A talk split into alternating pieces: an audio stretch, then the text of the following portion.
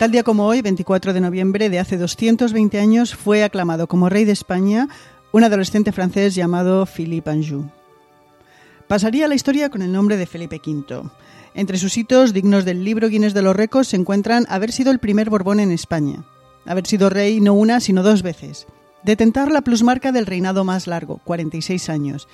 Y nada de esto está mal para un rey al que los trastornos mentales atormentaron buena parte de su vida. Hola, soy Ana Nieto y esto es Calendario de Historias, una producción de Audire Podcast cuya misión es recordar el pasado, indagar en algunos de sus momentos y personajes históricos y buscar qué nos queda de ello. Felipe V reinó en España por suerte o por mala suerte. La historia arranca con Carlos II de la dinastía Habsburgo que murió sin hijos y nombrando a Felipe como su heredero. En su decisión pesó el parentesco. Felipe, el heredero, era nieto de su hermanastra María Teresa de Austria, esposa del rey Sol Luis XIV de Francia. Pero también pesó la creencia de Carlos II de que un heredero francés evitaría líos dinásticos que podrían llevar a la pérdida de territorios sobre los que gobernaba la corona española. En esto se equivocó. Cuando Felipe V llegó a España tenía 17 años. Nunca había sido preparado para reinar y ya había atisbos de que sufría de melancolía, al igual que su madre, que se pasaba las horas encerrada en sus habitaciones de Versalles.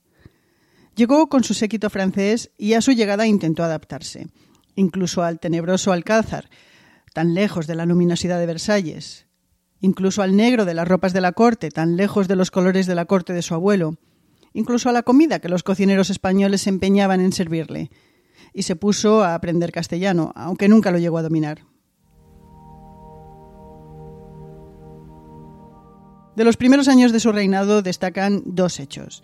El primero es su matrimonio con María Luisa Gabriela de Saboya, de quien estuvo profundamente enamorado. El segundo, la Guerra de Sucesión, doce años de conflicto que finalizaron en 1713, en la que, más de dilucidarse quién tenía más legitimidad para ser rey de España, un Austria o un Borbón, lo que estaba en juego era el equilibrio de poderes entre las grandes potencias europeas. El conflicto arrastró a media Europa, arrasó España y se llevó la pérdida de los territorios hispánicos en los Países Bajos, Italia y Gibraltar. Y por supuesto llevó a un cambio radical en la forma de administrar España, al abolirse las leyes e instituciones propias de Aragón, Cataluña, Baleares y Valencia, territorios que habían apoyado al bando perdedor. De esa época le viene a Felipe V el apodo de El Animoso, al parecer por su fogosidad conyugal y por su celeridad para las batallas. Sin embargo, ya se percibía que algo no iba bien.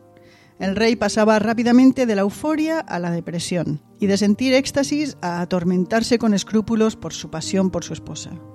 Sería precisamente la muerte de esta en 1714 la que marcaría el inicio del deterioro grave de la salud mental del rey. Tres años más tarde sufriría un episodio de histeria cuando montaba a caballo y creyó que el sol le atacaba. Llegó un momento en el que el peso del gobierno, sus depresiones y sus episodios de demencia le abrumaban tanto que decidió abdicar. Pero tuvo que esperar a que su heredero alcanzase 17 años. Y cuando los cumplió, en 1724, Felipe V abdicó y Luis I de España accedió al trono. A continuación, el rey padre, con su segunda esposa Isabel Farnesio, dejó Madrid y se retiró al Palacio Real de la Granja de San Ildefonso. Pero la tranquilidad le duró poco. Ocho meses más tarde, la viruela mató a Luis y Felipe V fue aclamado rey por segunda vez. Siguieron años que fueron un viaje al infierno de la locura. El rey se empeñaba en montar los caballos que veía en los cuadros de palacio. Por épocas no se cortaba ni el pelo ni las uñas porque le daba pavor al punto de que sus uñas gigantescas le impedían casi caminar. También le daban ataques de histeria en público, se despertaba gritando de sus pesadillas en las que no lograba insertar una espada en un fantasma. Durante una época se empeñó en que la ropa de la reina desprendía una luz mágica y maligna. No podía ser otra cosa que el diablo. Y pasó a exigir que solo monjas confeccionaran la ropa de la reina. Cuando tenía insomnio convocaba a sus ministros para que hicieran compañía. En raras ocasiones se ponía violento y en otras se paseaba desnudo. Y durante una época se creyó que no tenía ni brazos ni piernas. Y sí, llegó a creerse que era una rana. Hoy ese delirio de negación se conoce como el síndrome de Cotard. Y en alguna de esas épocas Farinelli cantó repetidamente para el monarca. Parece ser que le gustaba, pero asegurar que la música le curó es un mito. El tormento físico, mental y emocional llegó a su fin el verano de 1756. Había sido rey por 45 años y 21 días. Nadie lo ha superado, ni antes ni después. ¿Y cómo se gobernó un rey con territorios que llegaban desde California a Tierra de Fuego y desde México a Filipinas? El gobierno de España y sus territorios durante ese reinado de casi medio siglo fue obra de varias personas. En primer lugar, el propio Felipe V, que tuvo años y épocas de completa lucidez. Tampoco puede olvidarse que gran parte de la gobernanza recayó en los franceses primero y luego en el cardenal Alberoni y en José Patiño. También deben destacarse el papel de sus esposas, María Luisa Gabriela, que llegó a actuar como regente, e Isabel de Farnesio. Su segunda esposa influyó notablemente en el rey y tomó importantes decisiones. Por último, no debe olvidarse el papel de las instituciones de la burocracia que mantienen funcionando en su día a la maquinaria de la gobernanza. ¿Y qué quedó de todo aquello? Para empezar, uno de los cambios administrativos más grandes de la historia de España. Con los decretos de nueva planta, los territorios de la antigua Corona de Aragón perdieron sus peculiaridades legales y se pasó a un modelo centralista.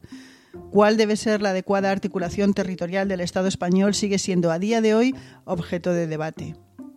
También en aquel reinado tiene su origen la creación de la Real Academia Española y la Real Academia de la Historia, la aparición de los colegios mayores para estudios universitarios y la de un sistema de becas. También llegó el estilo rococó. Y para acabar, nos gustaría recordar algo que desapareció, algo que se perdió y algo que se creó. En la madrugada entre la Nochebuena y la Navidad de 1734, un incendio destruyó el Alcázar de Madrid. Con él se llevó más de 500 cuadros, frescos, esculturas, mármoles y documentación del Estado. Y fue el fin de toda la colección de indias que se guarda en el edificio y que estaba compuesta por los objetos regalados a los distintos reyes por los conquistadores de América. Se perdió Gibraltar. Buena parte de los descendientes de los gibraltareños originales que tuvieron que dejar el peñón viven en San Roque, un pueblo originalmente provisional, pero que ahí sigue 200 años más tarde, y desde donde se divisa el peñón perdido y se crearon los jardines del Real Palacio de la Granja de San Ildefonso, en Segovia. Son espectaculares, con fuentes que piden ser vistas y admiradas. Y tal día como hoy, 24 de noviembre, también sucedieron los siguientes eventos. En 1859, Charles Darwin publicó El origen de las especies, estableciendo las bases de la teoría de la evolución. En 1922, el Parlamento italiano concede a Benito Mussolini poderes dictatoriales. Y en 1991, Freddie Mercury, cantante de Queen, falleció de una bronconeumonía complicada por el SIDA. Para los interesados en saber qué ocurrió en el año 1700, el mismo en el que Felipe V fue aclamado como rey de España, destacamos que todos los países de Europa Occidental protestantes pasaron a utilizar el calendario gregoriano, siendo la única excepción Inglaterra. Y cerramos el programa de hoy con una cita del compositor y director de música Leonard Bernstein.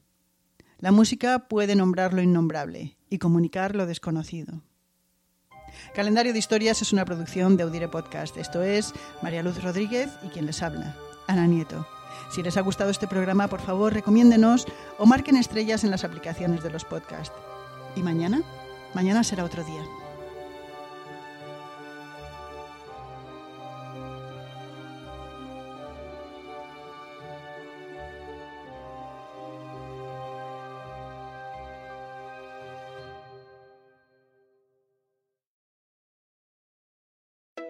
Some people say the metaverse will only be virtual.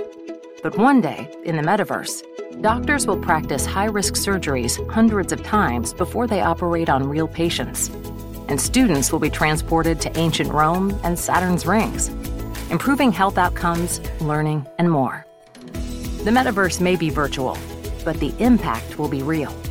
Learn more about what Meta is building for the metaverse at meta.com slash metaverse impact. Este 4 de julio. You're where you belong. Make us proud. Apúrate. Let's go.